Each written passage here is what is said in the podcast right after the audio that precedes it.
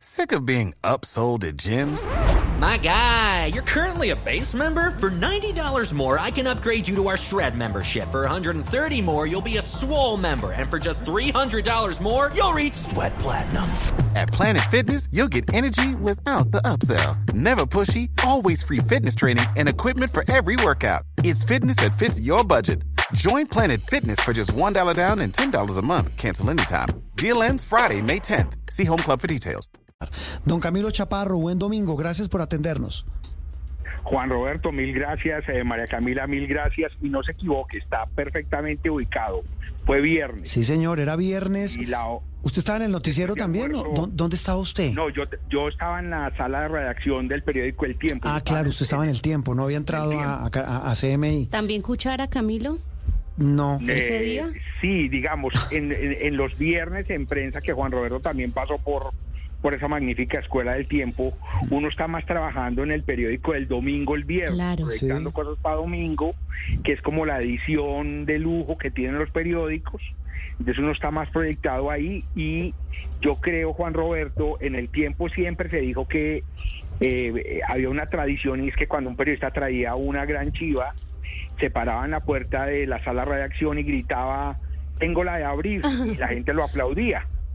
Yo creo que el último gran grito de alguien diciendo, no me acuerdo quién fue el que dijo, mataron a Pablo Escobar, es el último gran grito de, de euforia, de, de que hay una gran noticia en desarrollo, eh, que me acuerde, y si es, y si es un, un 2 de diciembre después de almuerzo, más o menos dos Sí, una y y, media de la algo, tarde. casi dos, sí. Sí, es que Sí, no- dos de la tarde. Eh, Camilo, de, de eso, de ese, de, de esa galería, de esa telaraña de recuerdos, es que ya hace bastante tiempito. eh, usted estuvo siempre al frente de la cobertura de información judicial, tanto en el tiempo como posteriormente en Caracol y también lo estuvo en NTC Noticias. Eh, estuvo como, como director y como jefe de redacción. En el caso de la muerte, el caso puntual de la muerte de Pablo Escobar, ¿Qué recuerda hoy? ¿Qué postales tiene hoy de esa cobertura que como periodista hizo en esos eh, aciagos años de lo que estaba pasando en nuestro país? Uy, Juan Roberto, son muchas y todas trágicas. Nunca se me olvidará el carro bomba en eh, cerca al parque era 93 con 15, eh, donde ponen el carro bomba al lado de un llega un señor, parquea su camioneta y pasa al centro comercial que todavía existe ahí el de la 93 con Todavía 15. está. Sí. Sí, y deja a su hija menor de cinco años en la camioneta y los bandidos, estos terroristas, colocan el carro bomba al lado de la camioneta de él.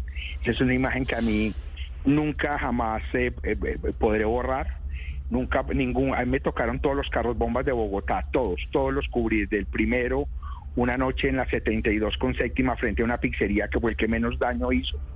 Todos, el, de, el del Minuto de Dios, el del Centro Internacional, todos, pero hay un, un recuerdo que nunca olvido y es que eh, eh, Juan Roberto y Oyentes, yo cubría Castel de Cali, yo tenía, en esa época no habían celulares, la gente de la nueva generación debe entender un poco eso, eh, que no habían redes sociales. No, no había celulares. internet, no teníamos cómo entrar a redes. Sí.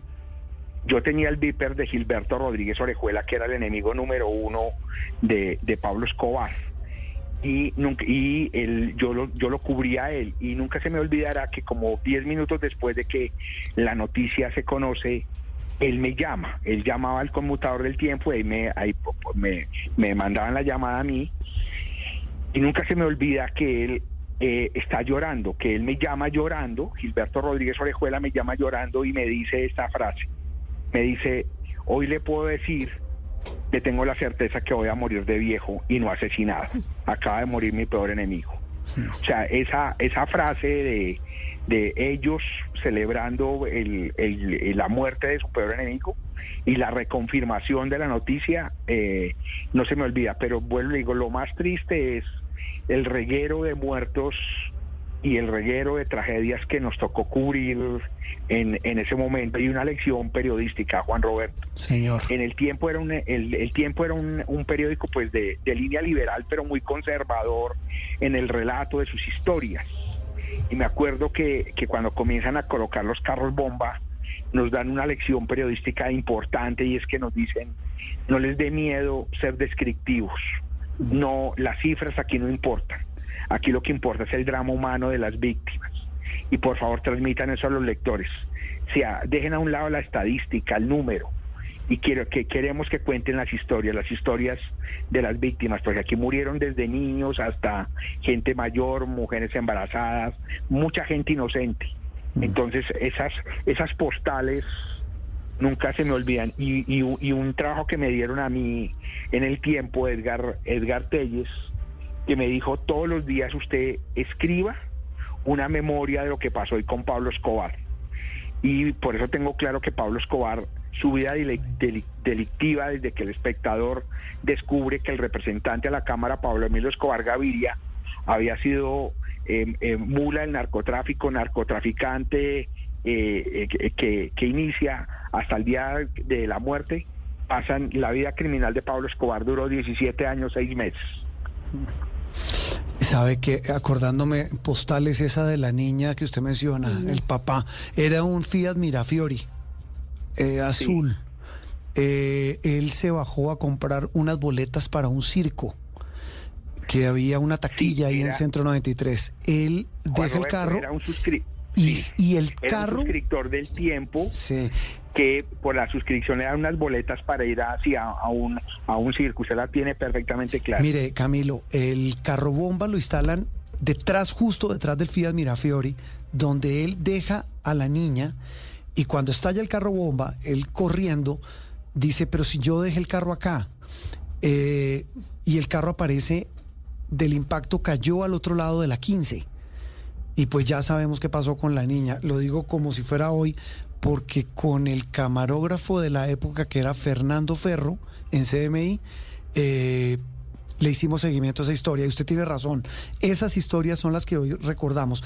Camilo, ya hablando un poco más de, digamos, de cálculos, eh, ya que mencionó a Gilberto Rodríguez Orejuela, eh, ¿qué tanto ayudó el cartel de Cali a dar con el paradero de Escobar?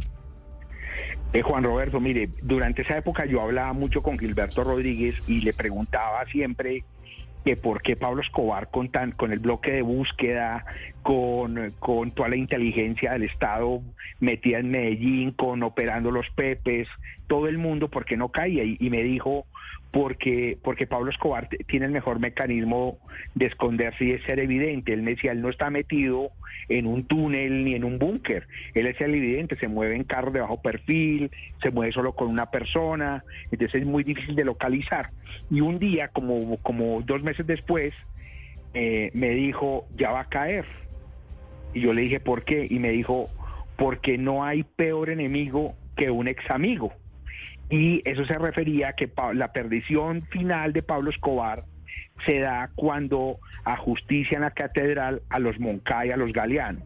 Los Moncay y los Galeano eran los herederos y quienes se habían quedado con toda la estructura criminal de Pablo Escobar mientras él estaba en la cárcel. Cuando los ejecutan la catedral, cuando los matan la catedral, los familiares y los socios de los Moncay y los Galeano comienzan a trabajar con los Pepes, es decir, se le voltean ya por miedo a Pablo Escobar y la participación de los Pepes, que es una combinación de paramilitares y la plata y la inteligencia y los hombres operativos del, del cartel de Cali, sumados a, la DEA, al bloque de búsqueda, a la policía, a, todo el mundo, eh, fue el final. Si no, si, si no se constituyen los Pepes, Pablo Escobar hubiese acabado el país. Eso sí es indiscutible. Sí, Camilo, yo quiero preguntarle por el día a día periodístico de lo que significaba la agenda de Pablo Escobar, porque usted menciona esos 17 años desde, sí, el 82 cuando él llega al Congreso, pero ya cuando el espectador revela que era un capo y el más grande del país, ustedes, digamos, en el Consejo de Redacción tenían que decir, ya cuando era este capo eh, prófugo, ¿Qué hacía, e, en qué está hoy Pablo Escobar? ¿Qué tienen hoy las autoridades? ¿Cómo lo están buscando? O sea, ¿él hacía parte del día a día en las salas de redacción? No, es que Pablo Escobar, en, en desde que comienza la guerra eh, contra el cartel de Cali, eh, después su, su sometimiento, su fuga y su caída, marcaba la agenda periodística de este país. Es que ni siquiera uno lo tenía que proponer el tema. El tema era diario, casi a la semana había un comunicado de los extraditables anunciando guerra, en, matanzas, eh, secuestros. Oh, es que Pablo Escobar, yo, pues Juan Roberto es de, de mi generación y posiblemente con mejor memoria que la mía, y no me dejará mentir que si el, el, Estado colombiano en un momento ha estado en riesgo, fue durante Pablo Escobar, es decir, Colombia ha sido sacudida por, por las FARC, por el ELN, pero nunca con una estructura tan criminal, tan capaz de arrodillar al Estado como la de Pablo Escobar, es que es que poner carros bombas, inventarse una cosa, Juan Roberto, el, el, atentado del 11 de septiembre en Estados Unidos tiene un antecedente en Colombia y, le pueden preguntar al general Massa y, este, y, lo cuenta que uno de los planes que se descubren es que ellos planearon, llegaron a llegar a planear de cargar una avioneta con dinamita y estrellarla contra el edificio del DAD, o sea, una cosa No, pues Camilo, ponerle ponerle usted una bomba a un avión de Avianca con cuántos pasajeros, más de 100, eh, que iba para Cali simplemente que porque ahí tenían la información de que se iba a montar el entonces candidato César Gaviria Trujillo, pues es un acto demencial y de una cobardía y de una psicopatía absoluta. Eh, Camilo, de, de, digamos, ya hablamos un poco de del tema de los pepes, ya hablamos de estas postales del horror. Eh, para estas nuevas generaciones, llegar a entender lo que significó Pablo Escobar en un país como Colombia. Estamos hablando de que fue uno de los cinco o seis hombres más ricos del mundo en su momento y el poder que llegó a acumular, y lo hablábamos con Alonso Salazar, también eh, eh, en Noticias Caracol, es que también fue una sociedad muy permisiva, ¿no? Sí. Claro, eh, Juan Roberto, porque permearon todo, o sea, el, el fútbol, la sociedad, todo lo, lo, permeó el dinero fácil, porque las nuevas generaciones deben entender, Juan Roberto, que cuando ellos llegan, mire, mire las, las figuritas, por, por, por decirlo tan macabros, que, que en un momento se encuentran. Pablo Escobar, los hermanos Ochoa, Carlos Leder y el mexicano. O sea, era una fuerza destructor de, como usted dice, tipos no millonarios, multimillonarios que industrializaron el narcotráfico. O sea, antes de ellos existían eran las mulas y estos tipos mm. dicen, no, no, con mulas no, esto hay es que bombardear a Estados Unidos. Era producción en serie. De droga, mm. exacto. Acuérdense que fundan Tranquilandia, Villacoca y comienzan a bombardear Estados Unidos de droga porque de 20 toneladas que unas les, que, que solo una coronaran, eso era una fortuna y los tipos industrializaron este negocio y lo volvieron una multinacional del, del crimen. Y bueno, le digo, Pablo Escobar tuvo la, ah, sumado aparte de estos, a los Rodríguez Orejuela, al cartel de la costa, etcétera. Yo, es el momento de la historia de Colombia donde realmente estuvimos en riesgo de, que los tipos controlaran eso, pues llegaron de años después del cartel de Cali a poner presidente, que eso, que eso es otro capítulo ah. aparte. Sí, usted cómo veía como periodista, ya que mencionaba la llamada que recibió de Rodríguez Orejuela. De Gilberto. De Gilberto, que pues que la misma mafia contribuyera a dar con Escobar. O sea, ese relacionamiento era porque valía más dar con Escobar o por qué, cómo se veía eso. No, era el enemigo, pero además yo les, les cuento una experiencia que vivimos, Juan Roberto la debió vivir y todos los periodistas de esa generación la vivimos. En, en, el, en el, el tiempo, un día amanece cercado militarmente es decir, esa parte de la 26, la, la, la, la, avenida que pasa ahí, la cerraron y solo podían circular carros por la mitad. Hay un día que llama Pablo Escobar y, y de casual, me llamó un anónimo, un tipo diciendo que le advertía al tiempo que eh, el tiempo le iban a volar con 5 mil kilos de anfo. y a mí me pasaron esa llamada y era Pablo Escobar. O sea, después descubrimos que era Pablo Escobar y el tipo dijo, mire, yo les voy a meter, hay una bomba de gasolina que todavía existe, voy a poner un carro bomba en la bomba de gasolina que queda como un kilómetro hacia abajo hacia el aeropuerto, ahí voy a instalar un carro con cinco mil y eso va a barrer todo eso. Nosotros en la noche, cuando uno salía del periódico, salíamos a, a, esperar nuestro, nuestro transporte frente al tiempo y uno caminaba al menos dos kilómetros, porque uno decía, si yo estoy esperando mi carro acá, que no me coja ahí, mi buceta, claro, y ponen el carro bomba, uno queda hecho polvo, ceniza. Entonces uno caminaba pensando diciendo, bueno, si explota el carro bomba, por lo menos que me encuentren completo. O sea, y uno veía, mire, no les miento, uno escuchaba pasar un avión y uno se acurrucaba frente a su escritorio porque decía aquí es el, el Camilo, el- acuérdese el- nuestra, el golpe. nuestra frase de combate en CMI. Uno anotaba en una libretica que decía, bueno, la- el carro bomba de ayer estalló a qué horas? En la mañana. Entonces decíamos, bueno, salgamos por la mañana porque el de hoy lo ponen en la tarde. Ay, no. O sea, estamos hablando Sí, de sí. una época muy dolorosa. Como decía Ricardo, se salía de la casa y no se sabía cuándo se regresaba. Eh, Camilo, tal vez una reflexión final. Eh, lo más triste de todo eso, usted ha visto pasar, lo hemos, dice la canción, lo que pasó con Pablo Escobar, lo que pasó con los Rodríguez Orejuela, todo el tema del cartel de Cali, el cartel del norte del Valle, los paramilitares. Y sabe que es lo más triste y lo dice Alfonso Gómez Méndez en el prólogo del libro El derrumbe de Pablo Escobar que escribió el general eh, Oscar Naranjo, que participó en esa, en esa persecución a Pablo Escobar. Dice el ex fiscal y ex procurador que 30 años después seguimos en las mismas. Sí, eh, Juan Roberto, sin, sin, sin Pablo Escobar, sin el mexicano, sin Carlos Leder, pero el problema es, es el mismo. O sea, hoy, hoy ah, es fácil mirar que estamos inundados de droga, que, que el narcotráfico sigue en su mejor momento.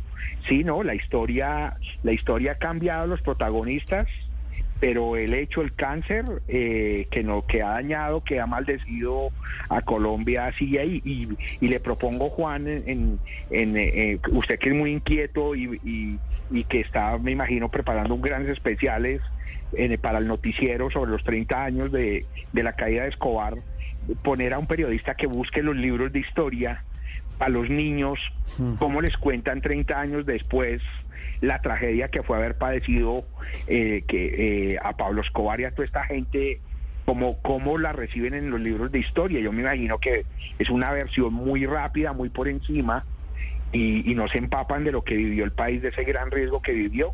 Usted lo dice, el tumbar, tumbar un avión para matar un, un candidato presidencial era algo demencial, que uno dice, esto pasa en el Medio Oriente, no, aquí nosotros, nosotros lo vivimos, lo sufrimos, lo padecimos y lo recordamos con mucha tristeza.